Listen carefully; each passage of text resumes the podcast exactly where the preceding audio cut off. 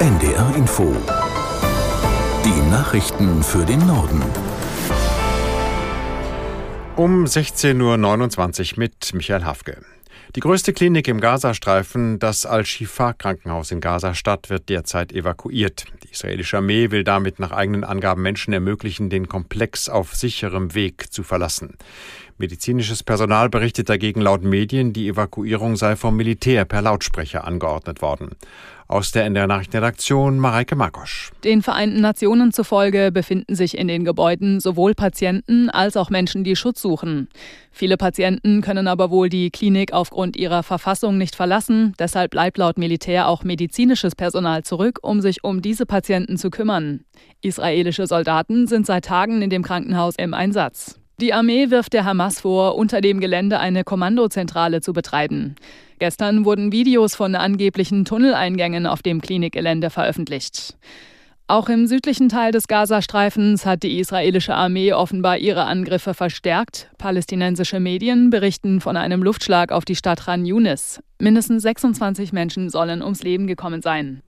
Bundeskanzler Scholz hat den russischen Präsidenten Putin aufgefordert, den ersten Schritt zu einer möglichen friedlichen Lösung in der Ukraine zu gehen. Scholz sagte auf einer Veranstaltung in Brandenburg, Putin müsse Truppen zurückziehen. Dafür gebe es aber derzeit überhaupt keine Anzeichen.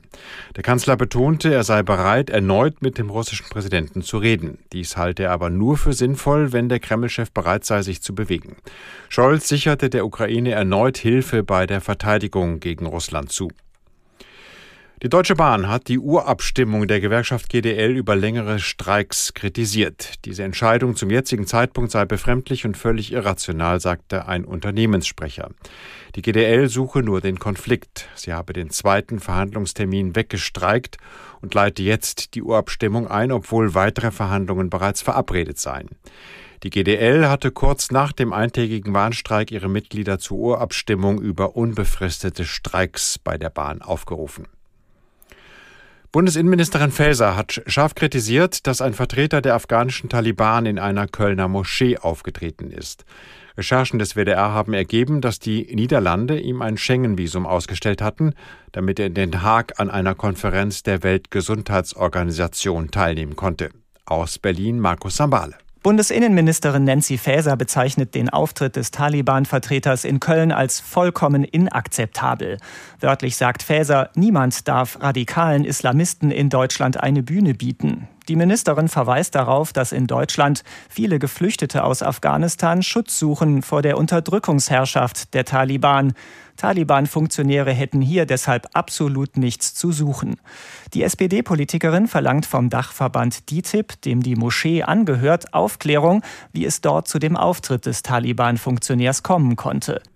In Berlin haben mehr als 4000 Menschen gegen das Verbot der kurdischen Arbeiterpartei PKK demonstriert. Die Kundgebung verlief nach Angaben der Polizei weitgehend friedlich. In Reden kritisierten Teilnehmer die Politik des türkischen Präsidenten Erdogan, der gestern früh für einen Kurzbesuch in der Bundeshauptstadt war. In Deutschland ist die PKK wegen terroristischer Aktivitäten seit 1993 verboten. Die Landtechnikmesse Agritechnica in Hannover verzeichnet einen Besucherrekord. Etwa 470.000 Menschen kamen zu der Messe. Dies waren nach Angaben der Deutschen Landwirtschaftsgesellschaft so viele wie nie zuvor. Eine Woche lang präsentierten sich in Hannover mehr als 2800 Aussteller und zeigten die neueste Technik. Es wurden auch Probefahrten mit Traktoren angeboten, die mit alternativen Antriebssystemen ausgestattet waren.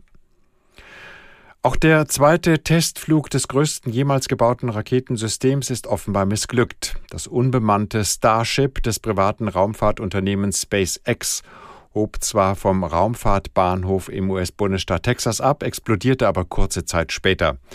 Beim ersten Testflug eines Starship hatte es Mitte April mehrere technische Probleme gegeben. Die Rakete war taumelnd explodiert und zerbrochen. Das zweistufige Raketensystem kommt auf eine Gesamtlänge von 120 Metern und soll bemannte Missionen zu Mond und Mars ermöglichen.